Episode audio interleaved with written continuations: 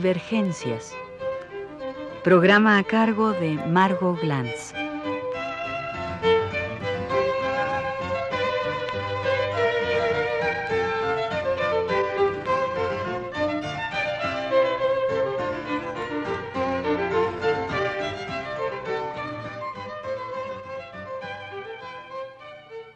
Los bandidos de Río Frío, novela de Paino, narra, como muchas novelas de folletín del siglo XIX, la historia de un huérfano.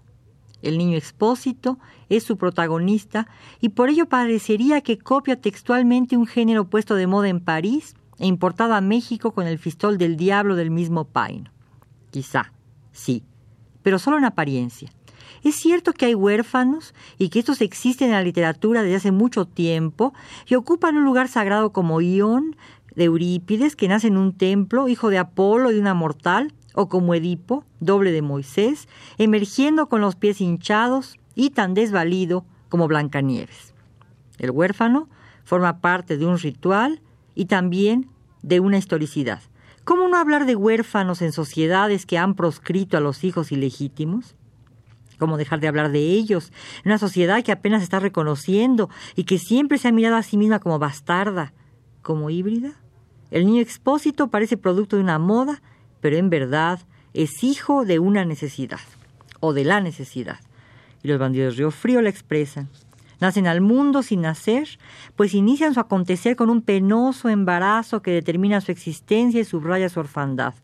Doña Pascuala exhibe un vientre tumefacto, crecido antinatura, objeto de rumor, tema de publicidad, gestor del espacio narrativo almacenado en su vientre. Es más, el vientre producirá la novela e iniciará los rituales y los sacrificios. Los rituales y los sacrificios se refieren a un huérfano primordial, abandonado ante el alba del mundo, según las palabras de Furio Jesse en Literatura y Mito, refiriéndose al hombre moderno cuya religión es dice Jesse, la del huérfano que no puede contar con un padre en los cielos. El niño expósito es así, siempre, y en el fondo, un huérfano primordial privado de un Dios divino, y su gestación es mítica y se reproduce en la historia, aunque desclasándose en el folletín.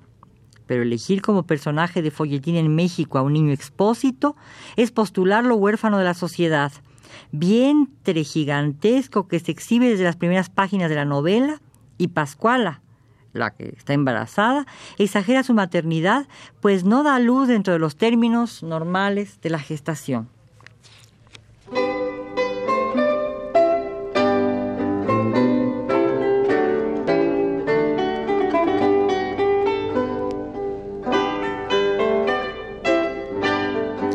No dar luz dentro de los términos de la normalidad es un escándalo, una monstruosidad. Es sobre todo en este caso, salirse de madre.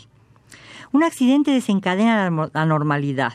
El embarazo dura nueve meses. En la novela Pascuala lleva ya trece meses el mes de abril de 1800 y tantos y no dará luz sino hasta un 12 de marzo del próximo año, gracias a una infidelidad del folletín, pero entre dos fechas se sitúa triunfante y gloriosa la fecha patria, el 12 de diciembre, día de la Virgen de Guadalupe Tonantzin. El texto se ha preñado entre tanto. Han nacido otros personajes y sobre todo el niño expósito, el huérfano sagrado, aquel que recorrerá a gatas todo el espacio de la orfandad, nada menos que todas las clases sociales del país y todos los estadios de una historia patria. Entre el nacimiento de Pascual, hijo de Pascuala, y el nacimiento de Juan Robreño, se gestan las clases sociales y se descubre hasta una antropología cultural. Además, se van imprimiendo los rituales.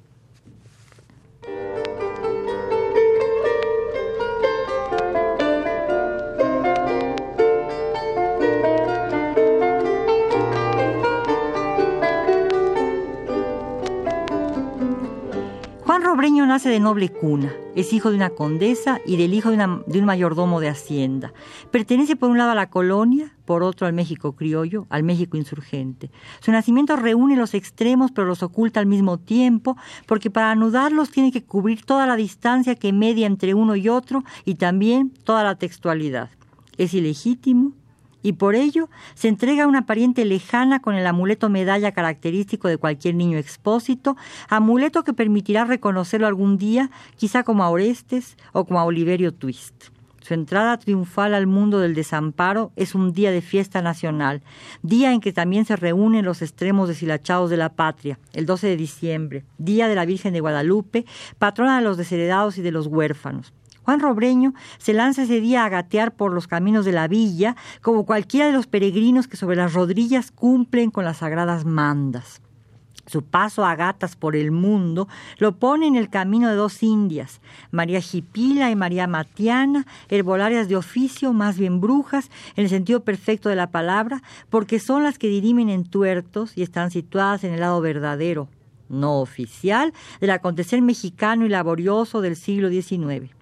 Las dos brujas son las destinatarias de la maternidad, las parteras divinas, las que sustituyen a los médicos gachupines, verdaderos charlatanes, incapaces de provocar el parto de la doliente y embarazada Pascuala, que ha exhibido su tumor públicamente en las páginas de los pasquines tradicionales y por hecho, por ello ha hecho de su vientre un folletín. Cuando fallan los médicos, las herbolarias tratan de expulsar al hijo de doña Pascuala. Todas las hierbas y los conjuros fallan y hay que recurrir a los milagros. El milagro es nada menos que algo sangriento, exige un sacrificio. El niño de Doña Pascuala no verá la luz si otro niño no es sacrificado ante la Virgen de Guadalupe, máscara de la diosa Tonantzin, prehispánica que exige víctimas propiciatorias. Juan Robreño es abandonado por su nana, por su chichigua, y es encontrado por las herbolarias que intentan sacrificarlo ante Tonantzin. Compadecidas del pequeño, lo abandonan en la villa, el gran, en la viña, perdón, el gran basurero de la ciudad. Al saberlo, doña Pascuala da a luz. El susto y el remordimiento le han servido de forceps.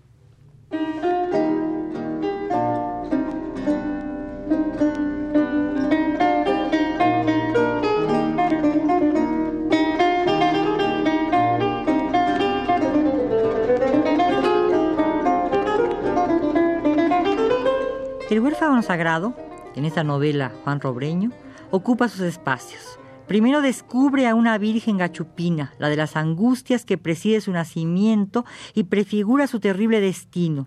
Luego, a la Virgen de Guadalupe que lo convierte en su hijo predilecto, en el hijo del desamparo, en el sacrificado sin sangre, en el que se aloja en la viña, templo perfecto de la desventura, donde viven los huérfanos absolutos, los perros callejeros, los traperos, los rateros y los pordioseros. Y el ritual se produce y se ejerce. Juan Robreño es el producto de una madre que lo desprotege porque su legitimidad la señala aunque el texto jamás descubra con palabras el bulto del vientre de esa madre que abandona y que carece de cuerpo visible en la lectura, mientras exagera el abultamiento de Pascual, la madre esencial que amamanta y protege a varios huérfanos y procrea y da a luz un hijo. Y de estos dos partos paralelos, de estas dos madres que se unen por el cordón umbilical de los rituales, se va ascendiendo por la escala primordial del matriarcado producido en ese curioso y perfecto andamiaje literario que va organizando Paino en esta gran novela mexicana del siglo XIX. En la viña existe todo lo que el Señor decreta que define la orfandad y por eso confluyen en un punto novelístico los perros, la rimada y el niño expósito.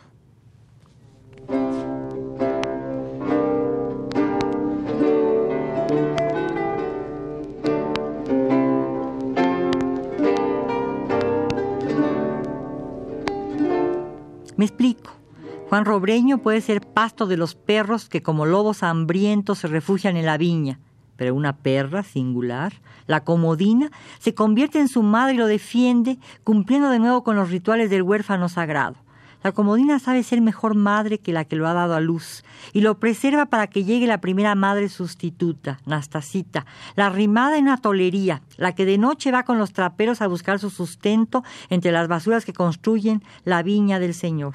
Entre la basura Llora un niño y Nastasita lo levanta y lo traslada a la tortillería Tolería, donde siempre habrá sitio para otro arrimado y donde siempre habrá un pecho lleno de leche que lo amamantará. Y frente a la Virgen de Guadalupe, toda cubierta de mantos y de pedrerías, se levanta la chichigua, la institución indígena que se ofrece a la mirada como un gran seno, nodriza esencial y prehispánica que aparece en su primer papel, el de la chichi, palabra náhuatl que designa el pecho que da leche y valga la cacofonía. Juan Robreño es destetado y desventrado para que Pascual sea criado por Pascuala, que en la novela es fundamentalmente un vientre narrativo. Y una vez nacido el niño primordial, dejan de aparecer los vientres y la novela se puebla de senos. Los personajes femeninos son sobre todo cuerpos con dos protuberancias que detienen la mirada del lector en una estética corporal que define un erotismo y desencadena una etnología.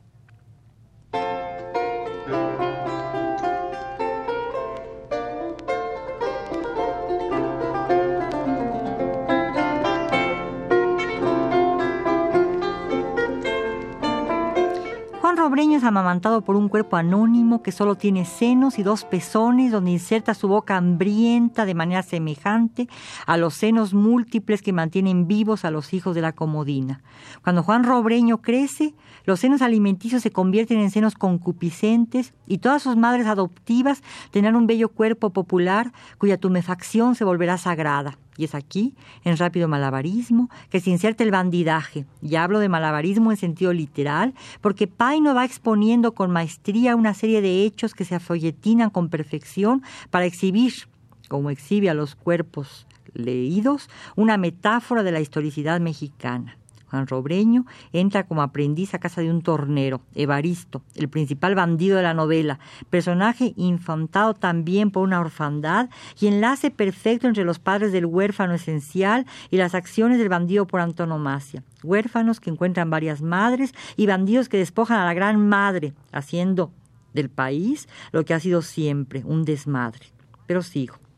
Juan entra de entenado a casa de Baristo, casado con Tules, hija adoptiva de Agustina, criada de Mariana, madre natural de Robreño, hijo, y la pasión se prefigura, ejercida dentro de una ritualidad de la vida cotidiana, reproducida en la sección de crímenes de la prensa roja, por ejemplo, alarma.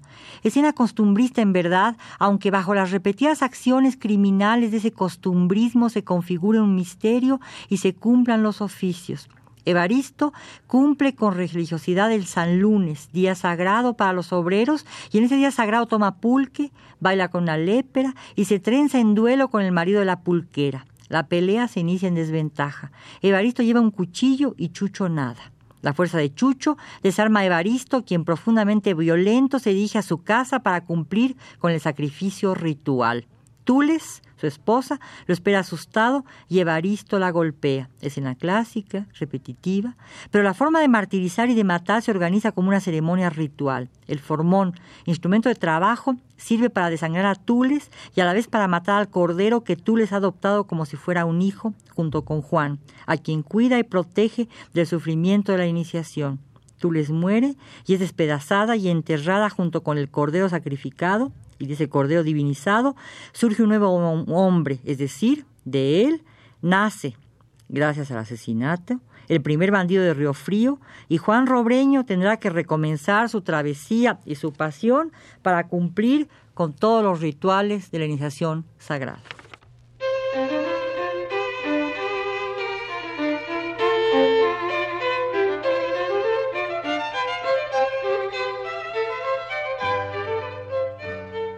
Divergencias. Programa a cargo de Margot Glantz.